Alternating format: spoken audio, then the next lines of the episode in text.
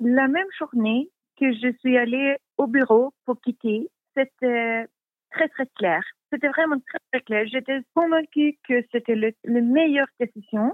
Je dis comme euh, Edith Piaf, euh, je ne regrette rien.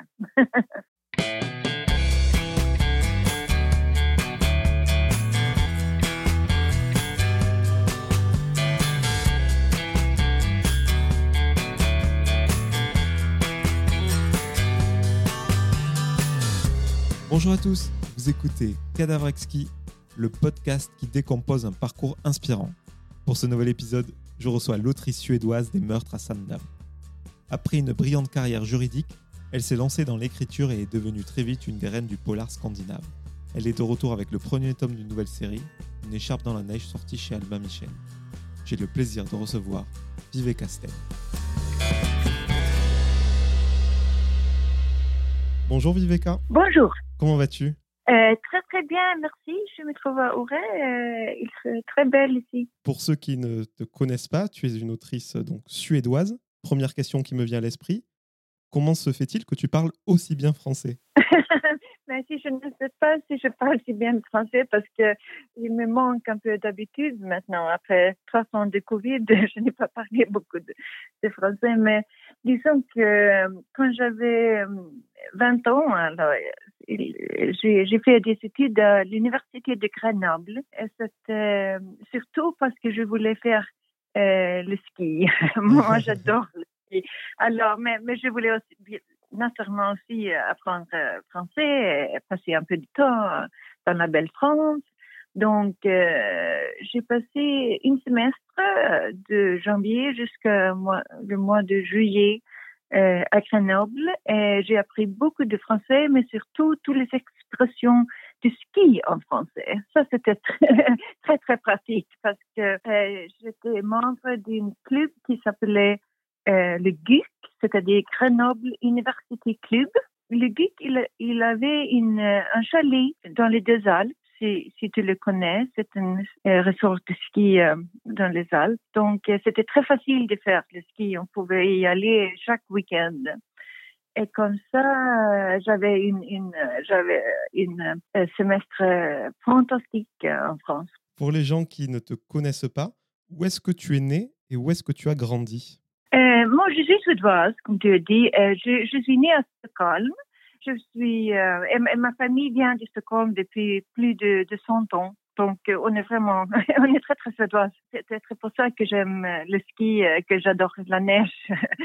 j'ai vécu à, à, Stockholm toujours, mais j'ai passé tous mes étés dans une petite île qui s'appelle Sandhamn, et comme tu sais, j'ai écrit dix livres qui s'agit à Sandham, qui s'appelle Les meurtres à Sandham.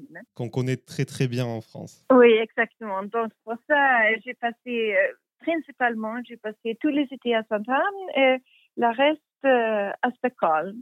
Mais j'ai toujours fait beaucoup de ski euh, depuis dix ans. Nous avons un chalet aussi à Auray qui est le plus bien connu euh, resort de ski euh, au pays scandinave. Et donc, maintenant, je passe plus en plus de temps euh, ici à Auray. Je, je, passe tout, tout l'hiver à Auray. Auray, qu'on retrouve dans ton dernier roman dont on va parler tout à l'heure. tu parlais de ta famille tout à l'heure. Tes parents, quand tu étais enfant, ils faisaient quoi comme métier? Mon père, il était, oh, qu'est-ce qu'on appelle ça? Directeur de finances. Et ma mère, elle travaillait avec marketing. Je ne sais pas comment ça se dit en français euh, tu connais marketing euh, euh Directrice marketing, chargée marketing Oui, quand on fait du advertising. Publicité. Publicité, c'est ça. Je faisais, elle faisait publicité pour Siemens, si tu connais le... Ah oui, les téléphones. Oui, oui, exactement. Et il paraît que toi, tu as un double cursus, donc c'est-à-dire que tu as eu deux diplômes. Tu as travaillé comme avocate et comme responsable juridique dans plusieurs grosses entreprises comme la PostNord, qui est euh, l'entreprise de service postal du, du, Danemark, je crois. Oui, et, la Suède. et la Suède. Donc tu as beaucoup travaillé. Oui, oui, absolument. Non, j'ai travaillé comme avocate comme plus de 20 ans. Ça, c'est vrai que j'ai travaillé, travaillé à SAS aussi, Scandinavian Airlines, quelque chose qui s'appelle Amadeus. Donc, euh, j'avais une carrière juridique euh, pendant plus que 20 ans. Et dans ce temps, j'ai écrit plusieurs livres de, de juridique. Euh, on pouvait s'endormir très très bien après après ces livres, je, je, te promets. Mais après 20 ans, je voulais essayer à écrire autre chose. Je me suis dit peut-être une, un polar. Pourquoi pas? J'adore les polars. J'ai toujours adoré les polars. Alors, j'ai, mais c'était pas une question de de changer mon métier ou de trouver une nouvelle carrière. C'était juste une question de d'essayer si c'était possible d'écrire autre chose. Alors, j'ai pris le premier livre dans les meurtres de Sandham. C'était un énorme succès en Suède. Et pour moi, c'était vraiment un grand, grand surprise parce que je n'avais aucune euh, idée que, que j'étais capable de décrire euh, des, euh, qu'est-ce qu'on appelle ça, international bestsellers, un bestseller. Mais, mais c'était un, grand succès en plus c'était un grand succès pas seulement en Suède, mais dans beaucoup d'autres pays. J'ai créé un deuxième, après ça, une grande station de TV en Suède. Ils ont acheté les, les droits pour euh, faire une adaptation pour la télévision. Alors, cette adaptation, adaptation est a aussi été un grand succès. Et finalement, c'était impossible de, de rester avocate parce que tout à coup, j'avais une, toute nouvelle carrière. Ça a pris beaucoup de temps, naturellement, et j'avais aussi euh, trois enfants, un chat, un mari. Euh, ah, peut-être pas dans cet ordre. Justement, tu avais une brillante carrière euh, d'avocate. Ce premier livre de Meurtre à Sandam, ça a été un gros succès. Est-ce que tu as arrêté ta carrière d'avocate tout de suite ou parce que tu avais une famille, justement, tu as attendu que les autres livres marchent aussi? Non, j'attendais quatre ans. Disons que le premier livre est sorti en 2008 en Suède et j'ai quitté euh, mon travail comme avocate en 2011. Donc, euh, après trois ans, parce que c'était impossible, parce que cette, cette nouvelle carrière comme comme écrivain était euh, c'était incroyable, mais aussi euh, c'était un, miracle pour moi. Et je me suis dit que il faut quand même essayer d'être écrivain. Je, ne peux pas rester avocate. Je vais je vais avoir euh, des regrets toute ma vie si je ne prends pas la chance maintenant. Et justement, comment tu as réagi quand ton éditeur Forum, je crois, t'a appelé pour te dire qu'il te signait ce premier livre? Disons que c'était une, c'était un choc. c'était vraiment un choc. Euh, naturellement, comme écrivain, c'est une autre vie complètement. Euh, mais disons que pour moi, c'est une très, très difficile décision euh, à prendre. Ça a, ça a pris peut-être trois ou quatre mois pour prendre la décision. Mais la même journée que je suis allée au bureau pour, euh, pour quitter, euh, c'était très, très clair. C'était vraiment très, très clair. J'étais convaincue que c'était le, le meilleure décision. Je, n'ai, je, dis comme euh, Edith Piaf, euh, je ne regrette rien. ce livre, donc ce premier livre, tu l'as dit, il a été publié en 2008 en Suède. En France, il a été traduit un petit peu plus tard, en 2013. Il s'appelle La Reine de la Baltique. Je pense qu'il y a beaucoup de gens qui le connaissent. Et comme tu l'as dit tout à l'heure, tes histoires, elles ont lieu sur l'île de Sandham. Donc, c'est au large de Stockholm, ça fait partie de l'archipel. Et contrairement aux auteurs suédois qui écrivent voilà, dans une ambiance enneigée, dans la montagne, toi, c'est un peu une île paradisiaque, Sandam. je, sais, je, ne suis pas aussi noire euh, comme, comme mes collègues, on peut dire, n'est-ce pas? Parce que, à mon avis, ce n'est pas toujours nécessaire d'avoir beaucoup de, de sang, euh, beaucoup de violence, euh, la torture, tous les trucs comme ça. Pour moi, c'est plus important de d'écrire une histoire. Euh, naturellement, c'est un polar, mais à mon avis, c'est plus intéressant de aussi suivre euh, les caractères, les, les protagonistes, qu'est-ce qui se passe dans leur vie, les trucs comme ça, parce que moi, j'écris, j'écris des livres que j'aime lire moi-même. C'est comme ça. Alors moi, je n'aime pas beaucoup de livres où il y a beaucoup de sang, beaucoup de violence. Moi, je préfère toujours de, faire connaissance de, des caractères, de, comprendre qu'est-ce qui se passe avec les caractères. Pourquoi est-ce qu'ils font les trucs comme ils font, etc. parce que dans la série des 10 bouquins Meurtre à Sandam, il y a un duo de personnages donc, qui s'appelle Nora et Thomas. Et justement, pour compléter ce que tu viens de dire, Nora, elle est juriste, donc elle est clairement euh, influencée par ta première euh, carrière.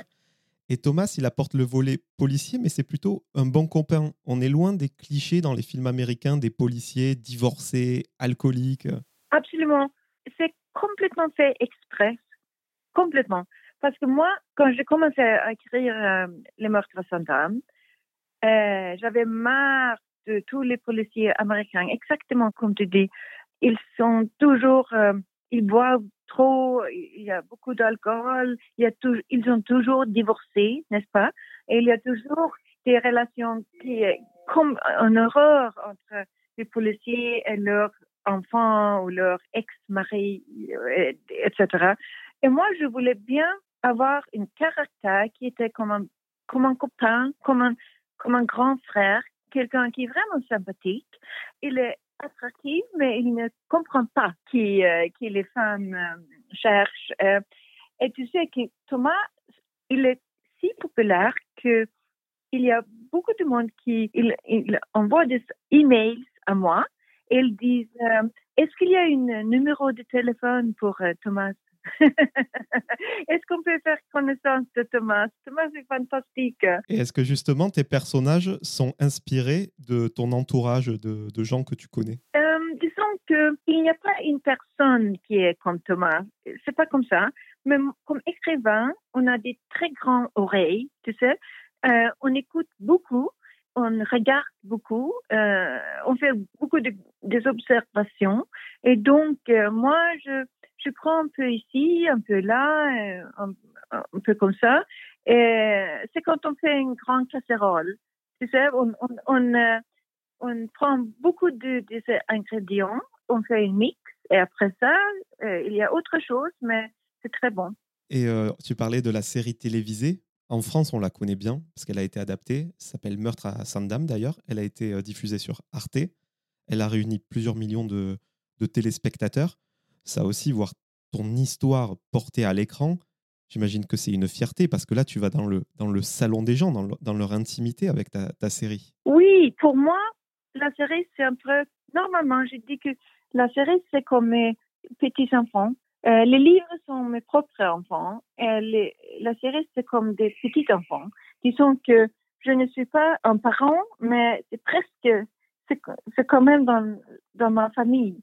Donc, euh, je m'occupe beaucoup de cette série. Disons que je, euh, je n'écris pas les, les scénarios exactement, mais je lis tous les scénarios et je, je regarde le casting, disons que les, les acteurs et les actrices qui jouent les, les rôles, c'est toujours un petit caméo.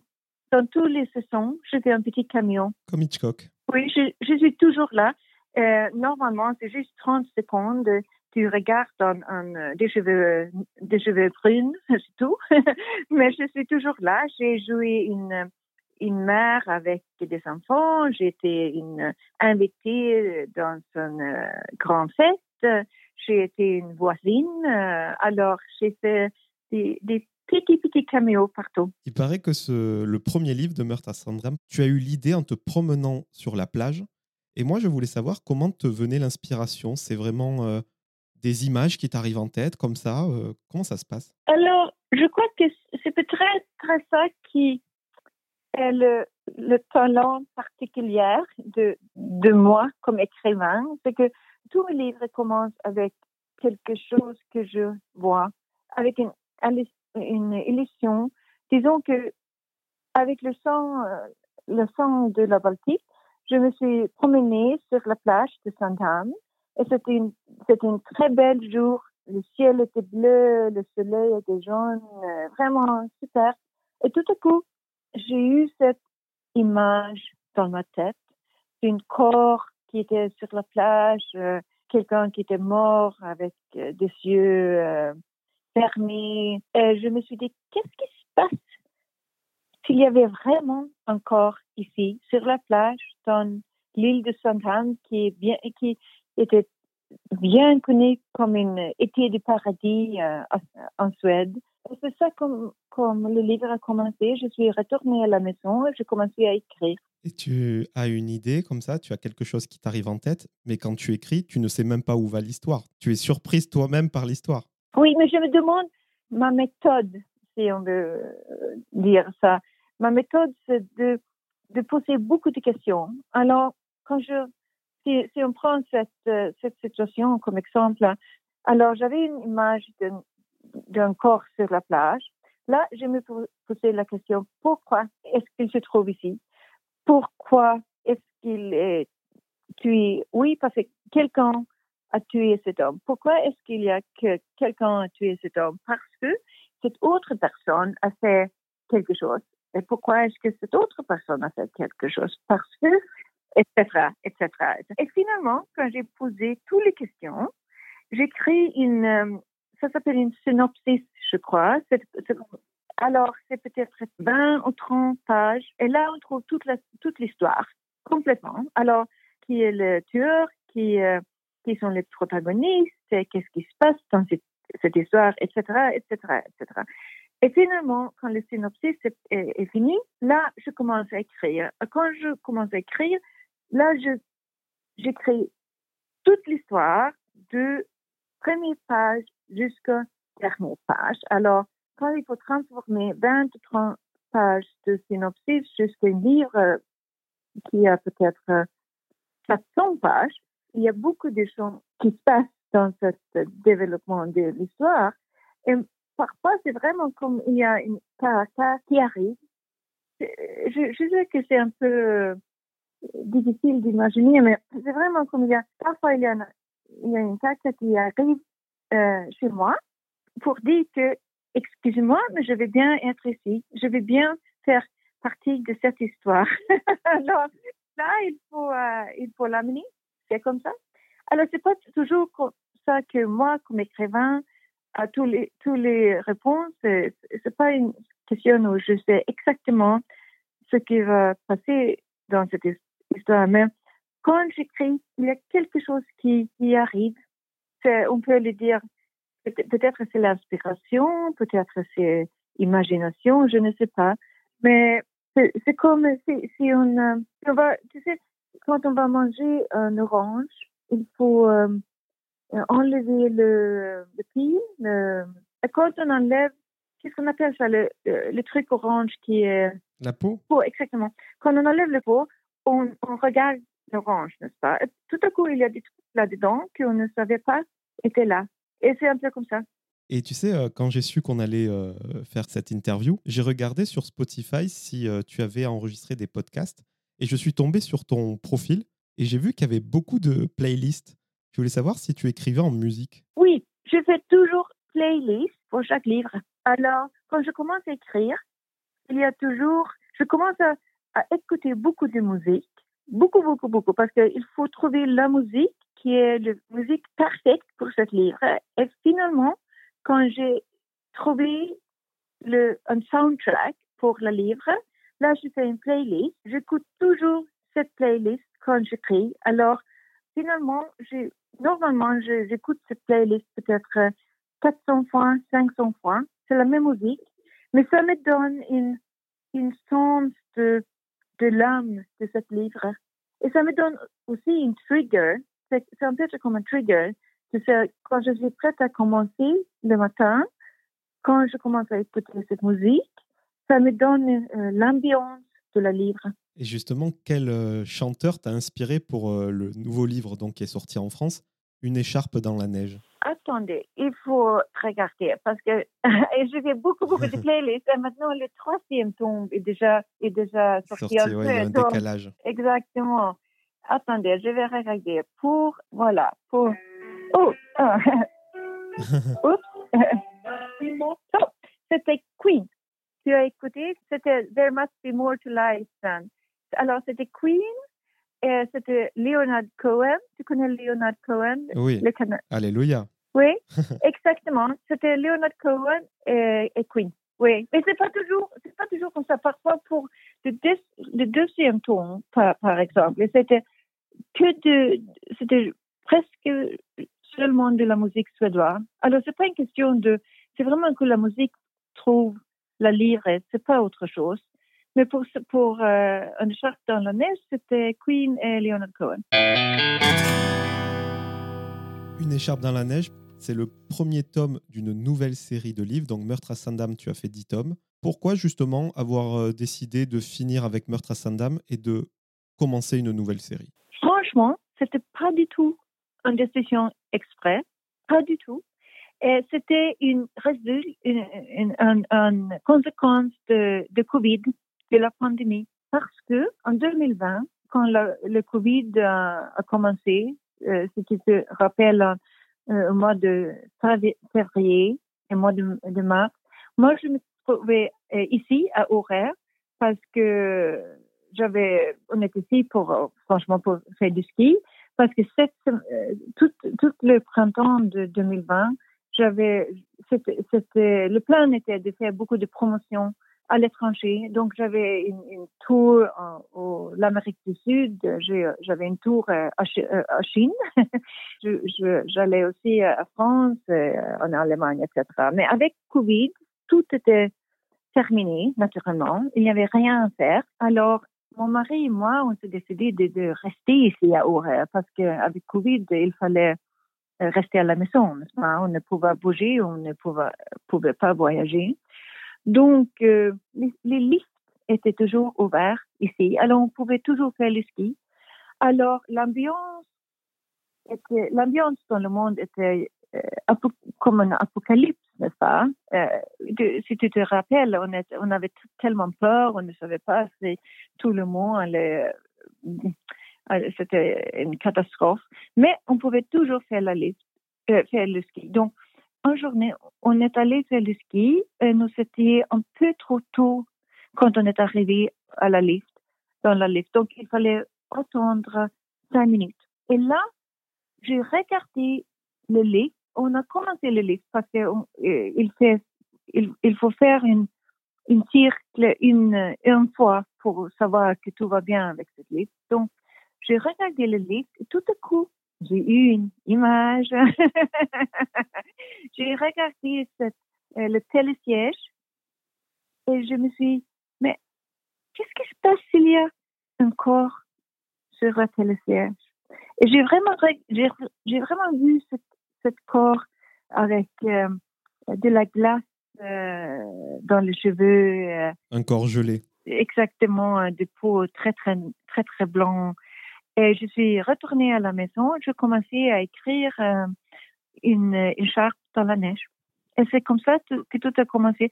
Et finalement, j'écris ce livre dans trois mois. Finalement, je suis retournée à Stockholm au mois de mai. Et j'avais un rendez-vous avec euh, mon agent et avec euh, mon, mon euh, éditeur, maison de éditeur, lecteur et ma maison de, d'édition pour discuter la nouvelle Sandham, le nouvel de Sandham. Et je me suis dit, il faut quand même révéler que j'écris autre chose, n'est-ce pas? J'ai une manuscrite qui est toute prête. J'expliquais ça. Ils ont lu une charte dans la neige, et dans la neige. Moi, j'étais tellement, tellement nerveuse parce que je me suis dit, peut-être euh, il n'y a personne qui va aimer cette nouvelle série. C'est complètement autre chose. Il y a, il n'y a pas d'archipel, il y a juste de, de montagnes, il y a des autres personnages, il y a beaucoup de neige au lieu de de, la mer politique, etc., etc., etc. Mais euh, heureusement, tout le monde, tout le monde a aimé, ils ont adoré euh, une écharpe dans la neige. C'est comme ça que le série aurait commencé. Parce que pour que les gens comprennent bien l'histoire, donc un corps est retrouvé gelé sur un télésiège et dans la neige, il y a juste une écharpe à laine. Et c'est un nouveau duo de personnages, cabossé, euh, donc touché par la vie, et euh, attachant qui se charge de l'enquête. Donc on va, on va en parler un petit peu plus tard. Mais le fait d'écrire une histoire en montagne, dans la neige, ça t'a rapproché de tes collègues euh, auteurs suédois, alors qu'avant, tu avais ta particularité d'écrire sur l'île de Sandam. T'as pas eu peur de perdre des lecteurs en changeant d'histoire? Oui, beaucoup. J'avais beaucoup de peur quand une charte dans la neige est sortie en Suède en 2020, en octobre, hein, j'avais tellement peur. J'étais si, nerveuse, je, ne pouvais pas dormir euh, les nuits. Hein. peut-être c'est le plus grand fiasco que je vais faire. Mais heureusement, c'était la même chose comme avec euh, mon, la maison d'édition. Euh, tout le monde l'a adoré.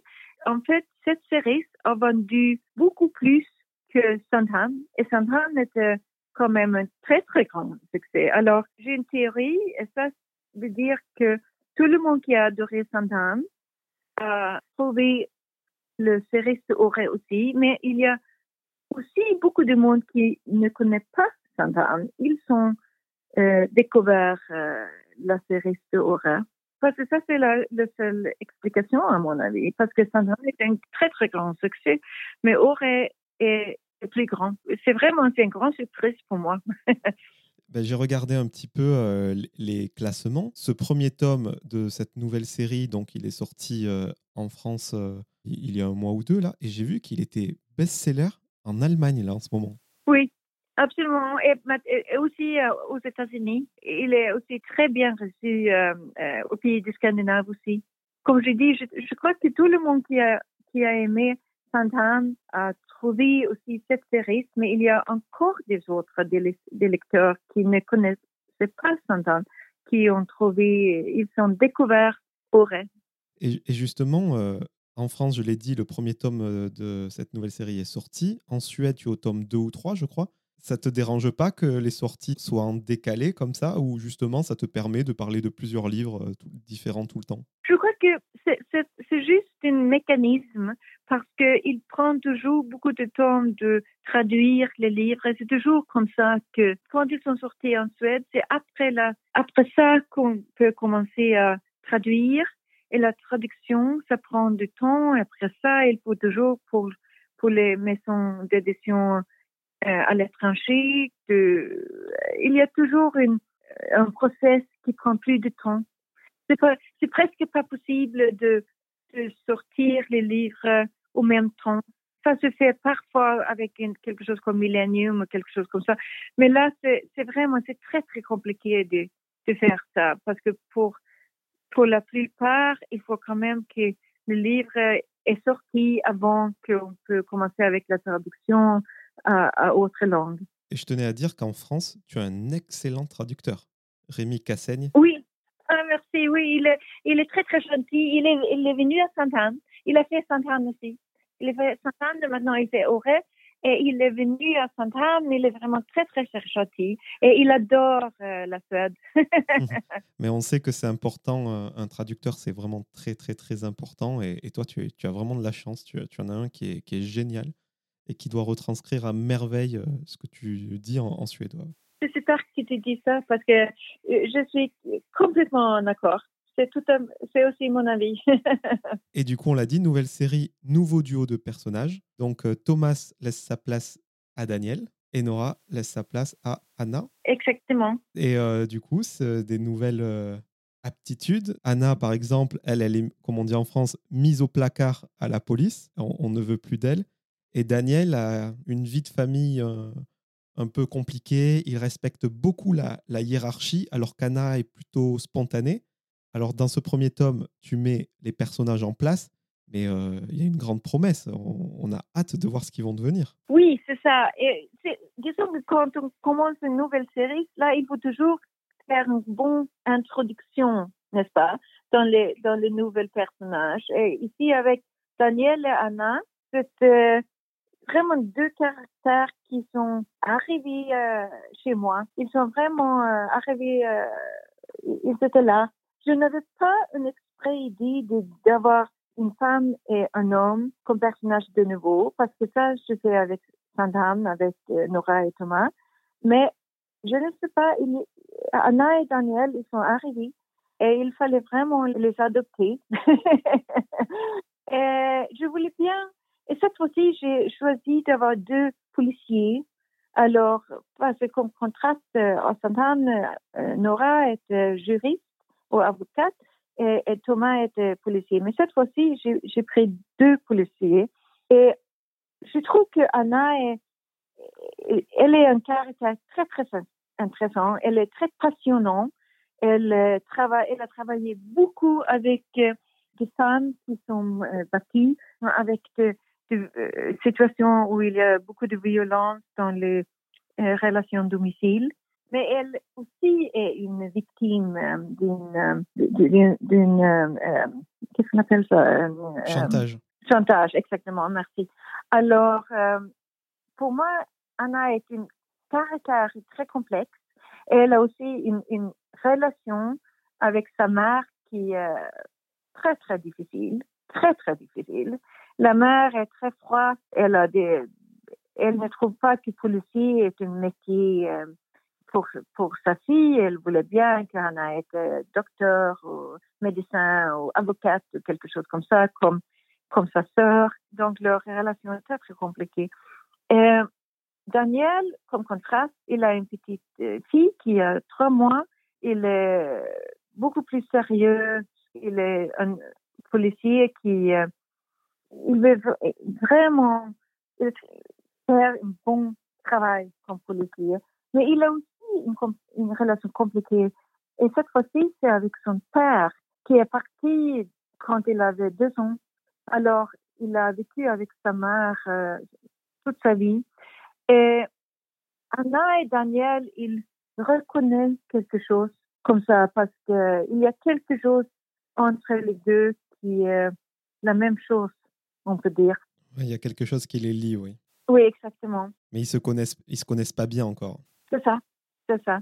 Et ce que je trouve intéressant dans ce livre, donc il fait même pas 500 pages, 400 pages, et il y a plusieurs histoires en, une. Donc il y a l'enquête, et comme on l'a dit tout à l'heure, tu travailles beaucoup tes personnages. On se projette en fait. L'histoire de ces personnages fait écho à notre propre histoire. Par exemple, euh, Anna, qui a une mère qui voudrait de la réussite pour elle, sa sœur qui a une situation professionnelle idéale, qui a beaucoup d'argent. C'est d'ailleurs elle qui lui prête sa maison à Heureux. Et Anna, du coup, qui est une tête brûlée, qui agit à l'instinct. Tu, parles beaucoup de, société, tu as parlé de la violence, des violences conjugales. C'est important pour toi qu'on parle des thèmes d'actualité dans tes bouquins? Oui, disons que pour moi, c'est toujours le, le plus important, c'est toujours l'histoire, c'est toujours le livre et le polar. Mais je reconnais aussi que j'ai une voix comme écrivain. Et avec cette voix, je peux illuminer des choses dans la société qui sont importantes. Et dans cette fois-ci, j'ai le, la violence conjugale parce que c'est quelque chose qu'on voit partout. Et on sait aussi que dans le Covid, c'était beaucoup pire, n'est-ce pas? Parce que on sait que quand tout le monde était euh, dans lockdown, euh, la violence a escalé. Quand, il y avait des relations où il y a beaucoup de violence, cette violence a escalé. Donc, comme ça, je voulais, je voulais illuminer cette, cette situation. Mais c'est n'est pas une question de, de choisir un sujet et construire une histoire autour de ce sujet. C'est plutôt que d'abord, il y a une histoire et après que je sais comment est-ce que je vais raconter cette histoire, là, je peux inclure, je peux prendre des, des, thèmes, des sujets que je trouve, à mon avis, sont très importants de discuter dans notre société. Combien de livres t'aimerais faire sur, euh, sur cette série sur Daniel et Anna? Je ne sais pas. non, disons que j'ai commencé à. J'ai dit, j'ai dit que je voulais écrire trois livres. Hein. Mais je, tu, sais, tu ne peux pas te confier en moi parce que j'avais dit trois livres avec sa femme aussi. Après, je dis encore trois. Et euh, finalement, comme tu sais, j'écris dix. Donc, j'ai déjà commencé avec le quatrième de Auré, de Anna et Daniel, parce que maintenant, euh, le troisième, euh, là, la fin, dans la fin, il y a un cliffhanger. C'est un grand cliffhanger. Alors, pour moi, c'était impossible de laisser Anna et Daniel après ça. Donc, je me suis dit, non, non, non, il faut absolument écrire encore un. Et maintenant, pour l'instant, j'aime beaucoup de passer du temps avec Anna et Daniel. Alors, je me suis dit que Nora et Thomas, euh, c'est pas que j'ai quitté Saint-Anne, c'est juste que, à mon avis, Nora et Thomas, ils ont pris, ils ont pris un grand vacances. Ils vont peut-être revenir alors. Oui, non, j'aimerais bien euh, je suis sûre que je vais revenir à Sandham, mais pour l'instant, j'aime vraiment euh, explorer les, ce, ce, qui passe dans la vie de Daniel et Anna. Il y a une autre série dont on n'a pas parlé, c'est celle que tu as écrite avec ta fille euh, Camilla. Oui, oui. C'est génial euh, de, de, pouvoir travailler avec sa fille et elle de travailler avec sa mère. Et il paraît d'ailleurs que Camilla, c'est la première personne à qui tu fais lire la première version de tes livres. Oui, c'est vraiment fantastique. Je suis très, très fière que ma fille, elle elle vient de, euh, de sortir euh, une livre en suédois il y a un mois et ce livre était le plus bien euh, en, écouté en Suède pour deux semaines. Alors, euh, dans le story, c'est ça c'est notre audio streaming, euh, streaming euh, service. Donc, elle, elle est vraiment une écrivaine formidable et il, elle n'a que 30, 30 ans. Elle a, elle a elle était 30 en septembre, donc elle est très très jeune pour un succès comme ça, mais c'est vraiment c'est fantastique. Et elle est traduite en France aussi, avec le, le, village perdu, The Lost Village. Oui, exactement. Oui, absolument. Absolument. Mais ce qui est intéressant est que le plus grand marché de, de ma fille, c'est les, les États-Unis. Et ça, c'est quand même euh, très, euh, c'est presque incroyable parce que, comme tu sais, c'est très, très difficile de, de vendre des livres qui sont traduits aux États-Unis.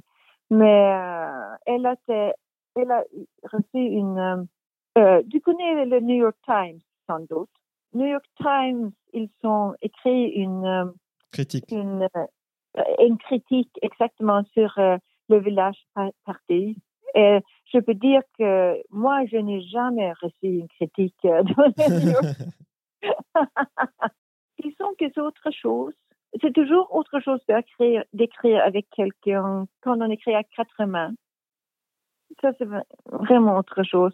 Parce que parfois, on a des, on est, on est toujours, on n'est pas toujours d'accord. Mais pour moi, le meilleure chose avec cette projet quand j'ai écrit avec ma fille, c'était de, j'ai découvert ma fille euh, dans une autre dimension, si on peut dire ça. J'ai découvert ma fille comme une écrivaine professionnelle, alors pas seulement comme comme mère et fille, mais aussi comme collègue. Et ça, c'était vraiment, ça, ça a donné une autre relation, une autre dimension. Et j'ai énorme respect pour ma fille maintenant. Elle est une écrivain qui travaille très, très dur. Beaucoup, beaucoup. Elle a beaucoup de discipline. Et une écrivain, à mon avis, beaucoup plus douée que moi. ben en tout cas, euh, quand on va sur les blogs, en France, euh, les gens aiment beaucoup ton écriture et, et, celle de ta fille. Vous êtes des auteurs euh, très appréciés. Les gens vous aiment beaucoup. Merci beaucoup. Viveka, pour terminer cet entretien, donc là, je vais te poser quelques questions. Sandam, c'est une île euh, où il y a 100 habitants, je crois, à peu près. Est-ce que des touristes viennent sur l'île pour voir où ont été tués euh, les corps dans, dans, tes livres? Oui, tout le temps. Il y a... oh, on a des touristes partout. Et, et, et c'est pas seulement une question de regarder ou, découvrir, découvrir où les, où, les, les gens ont été tués. Ils, ils cherchent aussi où... Euh, notre maison se trouve. Tout le monde se demande où, où on habite. Hein. Alors, euh, mais nos, voisins sont très très gentils. Ils ne disent jamais ça. Ils, disent seulement qu'elle euh, elle vit euh, dans le village, c'est tout. Alors, il ne c'est pas une question de d'expliquer où notre maison se trouve.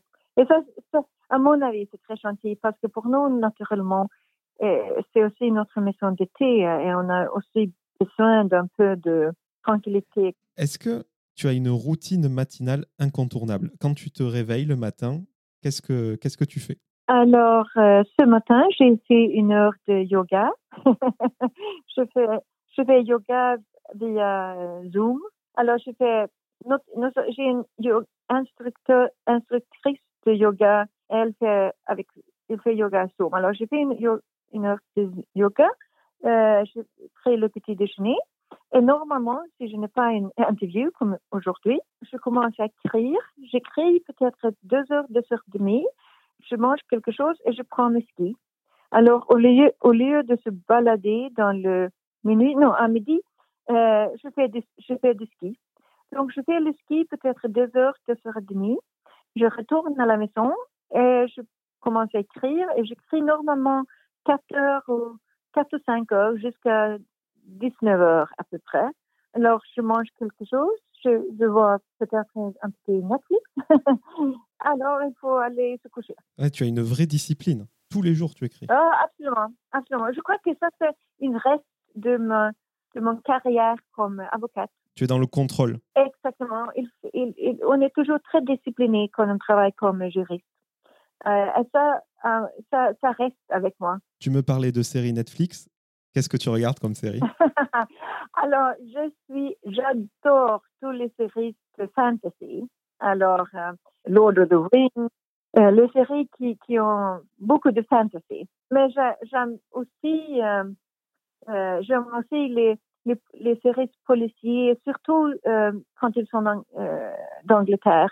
Il y a quelque chose avec, il y a quelque chose avec les séries anglais, n'est-ce pas? les séries les, de policiers anglais qui sont fantastiques. Ce sont vraiment des, des séries avec beaucoup de qualité. Les trois dernières questions, euh, Viveka. Est-ce que tu aurais quelqu'un à me conseiller pour que je fasse une interview avec lui? Quelqu'un que tu aimes, que tu, quelqu'un que tu connais ou que tu ne connais pas d'ailleurs? Qui tu me recommanderais d'inviter dans mon podcast? Ah, euh, ça c'est une bonne question. Est-ce que tu veux le nom d'un euh, écrivain suédois ou il y a n'importe quoi? Qui tu veux Quelqu'un qui pour toi est inspirant. Euh, ma fille, Camilla, est une grande inspiration pour moi.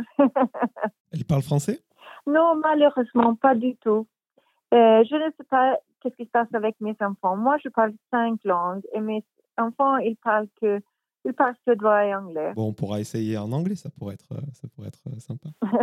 Malheureusement, ils ne parlent pas. Il n'y a personne dans la famille qui parle français sauf moi. Est-ce qu'il y a quelqu'un à qui tu aimerais dire pardon dans ton parcours? Tu sais, je suis, je n'ai aucun problème de dire pardon.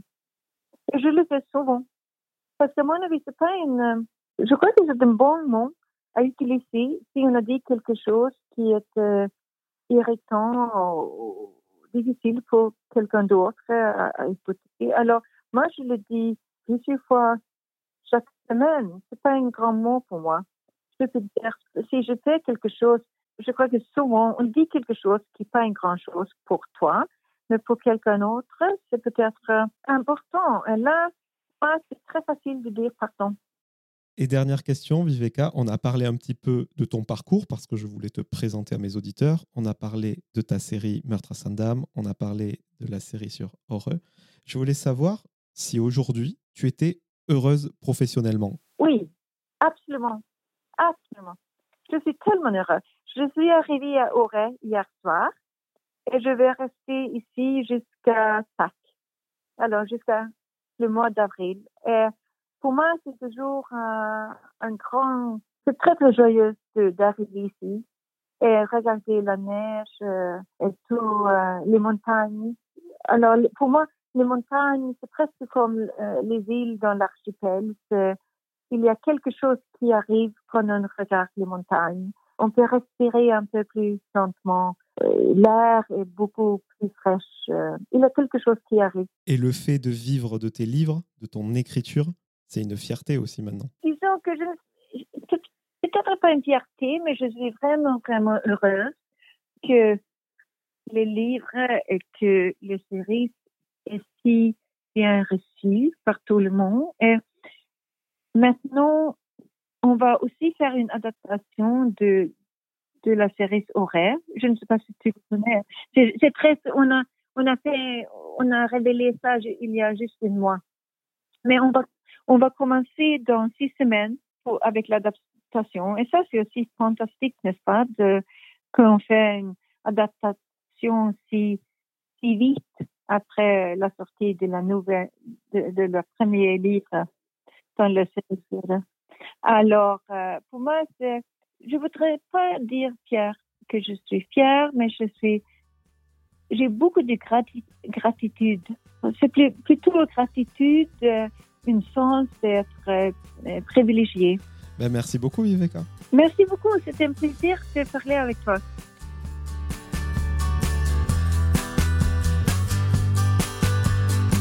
Merci à toutes et à tous d'avoir écouté cet épisode avec Viveka Sten. Si vous voulez soutenir le projet, vous pouvez mettre 5 étoiles sur Apple Podcast et Spotify et vous abonner à Cadavre Exquis sur toutes les plateformes de streaming. Je vous donne rendez-vous très bientôt en compagnie d'un nouvel invité.